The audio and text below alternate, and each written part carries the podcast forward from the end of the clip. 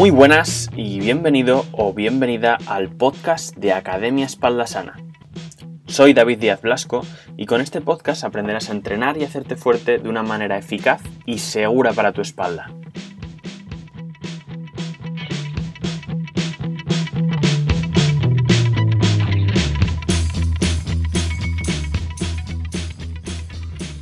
Muchas veces nos emborrachamos de esa ilusión y entusiasmo inicial que tenemos cuando comenzamos algo nuevo y queremos avanzar demasiado deprisa.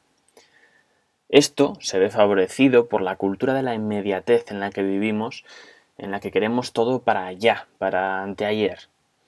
En el episodio de hoy te quiero hablar sobre algo que te hará dar grandes pasos de verdad, que te va a ayudar a conseguir tus objetivos. Pero para ello te pido que reduzcas la velocidad, reduzcas la marcha. Tienes que levantar la cabeza y mirar un poco más hacia adelante, pensar a largo plazo.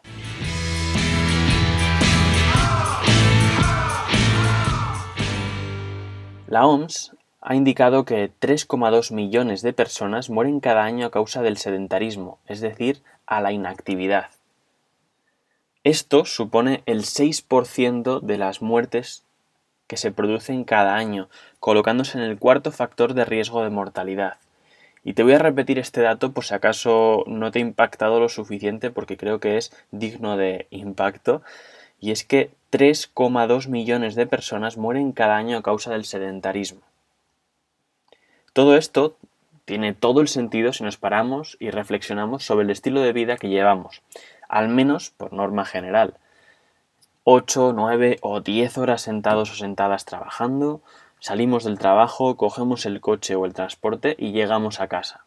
Nos sentamos en el sofá y nos ponemos a ver la televisión o estamos un rato con el ordenador a modo de ocio. Nos echamos a dormir después de comer y cenar casi cualquier cosa y al día siguiente repetimos este ciclo. Llega un día en el que, con suerte, nos damos cuenta de que esto no puede ser. Tenemos que hacer algo. No nos sentimos a gusto con nuestro cuerpo, nos sentimos faltos de energía y con molestias cada vez más frecuentes por, por todos los lados del cuerpo. Entonces decidimos comenzar a entrenar. Nos apuntamos a un gimnasio y empezamos a tope. Cuatro o cinco días a la semana, todos los ejercicios y más que has visto en internet y alguno más que le copias al de al lado. 2.564 eh, horas de elíptica, de cinta, bueno, todo va sobre ruedas, estás a tope. ¿Qué ocurre? Pues te voy a hacer spoiler, pero bueno, eh, es como si te cuento el final de Titanic, es algo que se sabe aunque no hayas visto la peli. Vas a abandonar los entrenamientos a las dos semanas, vas a volver a tu estilo de vida anterior sin apenas cambios o incluso vas a ir a peor. ¿Por qué te pasa esto? Muy sencillo. Es muy importante que te pares, analices y reflexiones con absoluta sinceridad hacia ti mismo. ¿De verdad crees que por dedicar una hora al día durante tres o cuatro días vas a cambiar tu vida por completo?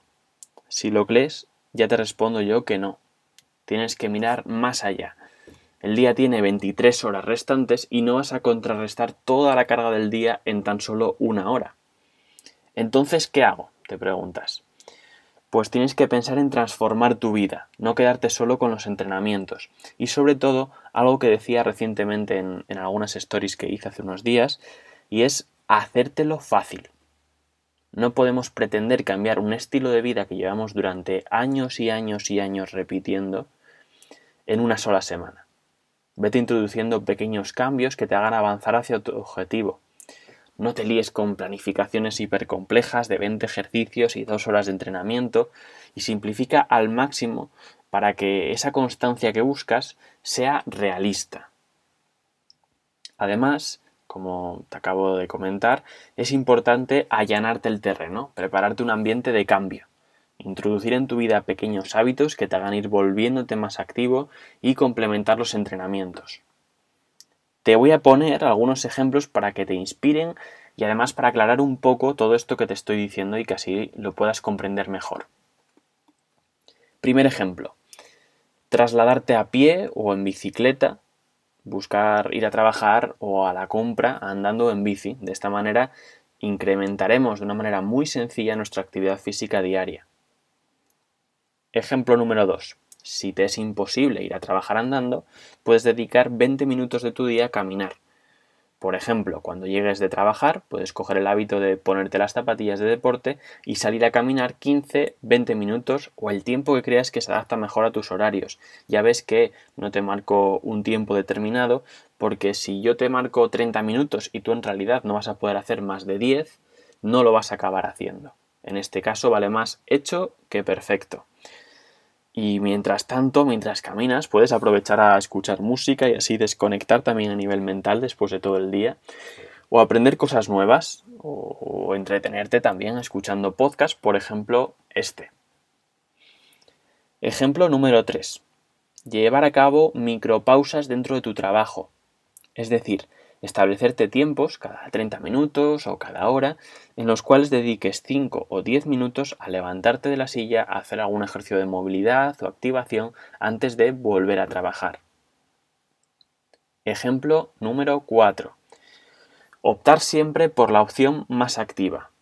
Y es que nos sometemos eh, cada día a muchísimas decisiones y muchas de estas, si optamos por esa acción más activa, vamos a notar pequeñas mejoras en ese estilo de vida.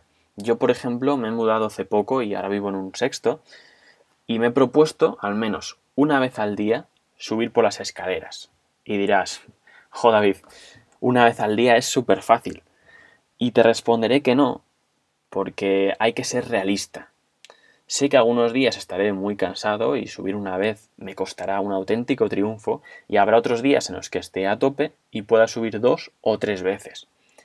Pero de esta manera no me estoy eh, cerrando las puertas, no me estoy poniendo objetivos demasiado ambiciosos que sé que me va a ser difícil de cumplir y estoy allanándome ese terreno como te comentaba.